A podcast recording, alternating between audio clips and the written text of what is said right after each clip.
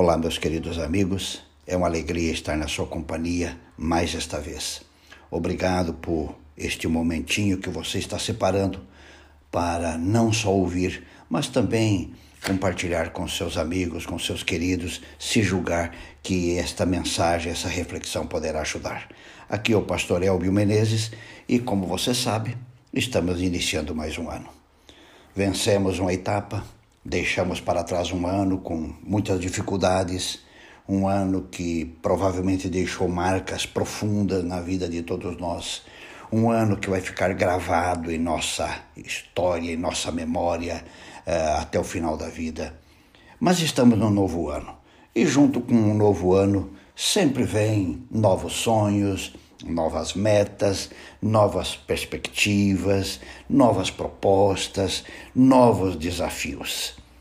Mas neste momento, eu quero levar você a não pensar no novo ano. Isso parece uma incoerência, já que estamos no novo ano. Não, eu quero levar você a pensar no passado, no ano que passou. Mas não que vou, não levar você a olhar para o ano que passou para fazê-lo sofrer, para enchê-lo de tristeza, enchê-lo de tristeza, de frustração. Não, não. Eu não quero que você olhe para o ano de 2020 para relembrar os momentos tristes, desafiadores nas mais diversas áreas da vida. Eu não quero que você, não quero levar você a olhar para o passado, para o ano que passou, para lembrar de pessoas que você perdeu, amigos que perdeu, o emprego que eh, perdeu, eh, enfim, tantos problemas que tivemos que conviver eh, em 2020. Não é essa a intenção. Eu quero que você olhe para o passado com outro olhar. Geralmente nós somos tentados a olhar para o passado para reviver as experiências tristes e aquilo nos faz sofrer e nós nos prostramos e nós nos é, lamentamos e choramos novamente. Não é essa a intenção. Eu quero que você olhe para o passado, olhe para o ano que passou com outra visão, com outro olhar mas com que olhar? O olhar de aprendizado. Nós precisamos olhar para o passado para aprender. Por que eu estou trazendo esse assunto? Porque eu li num livro há pouco tempo atrás, Testemunhos para a Igreja, volume 6, página 149, e ali tem um recado muito próprio para nós, muito importante para nós, para este ano, para o presente, para o nosso novo ano. Mas se nós queremos ter um novo ano abençoado, feliz, produtivo, um ano de crescimento, nós temos que aprender com o ano que passou. Ouça o que está escrito na página 149. O passado está contido no livro, onde todas as coisas estão escritas.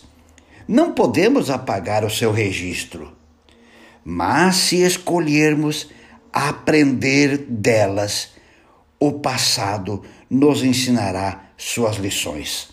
Ao fazê-lo nosso instrutor, podemos torná-lo também nosso amigo. Ao recordar do passado aquilo que é desagradável, aprendamos a não repetir o mesmo erro. O ano de 2020 foi desafiador? Foi. Sofremos, sofremos. Erramos em 2020? Certamente. Agora, o desafio que Deus coloca para você e para mim é nós olharmos para o passado, mas não para ficar lamentando, chorando, sofrendo, uh, remoendo aquilo, não. É nós olharmos e não repetir os erros. É nós olharmos com o olhar de, de, de um aluno que quer aprender. Nós precisamos aprender com o passado. Aprender o quê? Aprender onde erramos e não repetir. Aprender onde falhamos e não, e não tornar a falhar. Aprender onde deu certo e avançar, repetir, melhorar ainda aquilo para que o progresso e se desenvolva cada vez mais em nossa vida.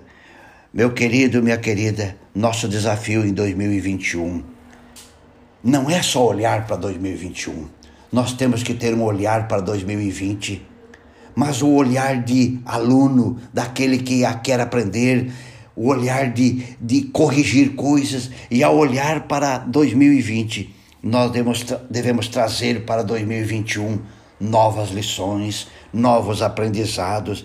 E, e é, ela diz que ao recordar o passado, aquilo que é desagradável, aprendamos a não repetir o mesmo erro. Você e eu não podemos sofrer em 2021 aquilo que sofremos em 2020. Mas para isso nós temos que aprender. Nós precisamos aprender com o passado para não repetir no presente os mesmos erros. Assisti uma palestra muitos anos atrás com um pastor que desenvolveu um ministério extraordinário, um grande ministério. Teve ou tem uma família uh, linda, filhos maravilhosos, e esse pastor chamado Oswaldino Bonfim, disse esta frase: Meus queridos, vamos nos dar o luxo de errar em erros novos. Vou repetir. Meus queridos, vamos nos dar o luxo de errar em erros novos. 2021 está aí. Não podemos nos dar o luxo de repetir os erros de 2020.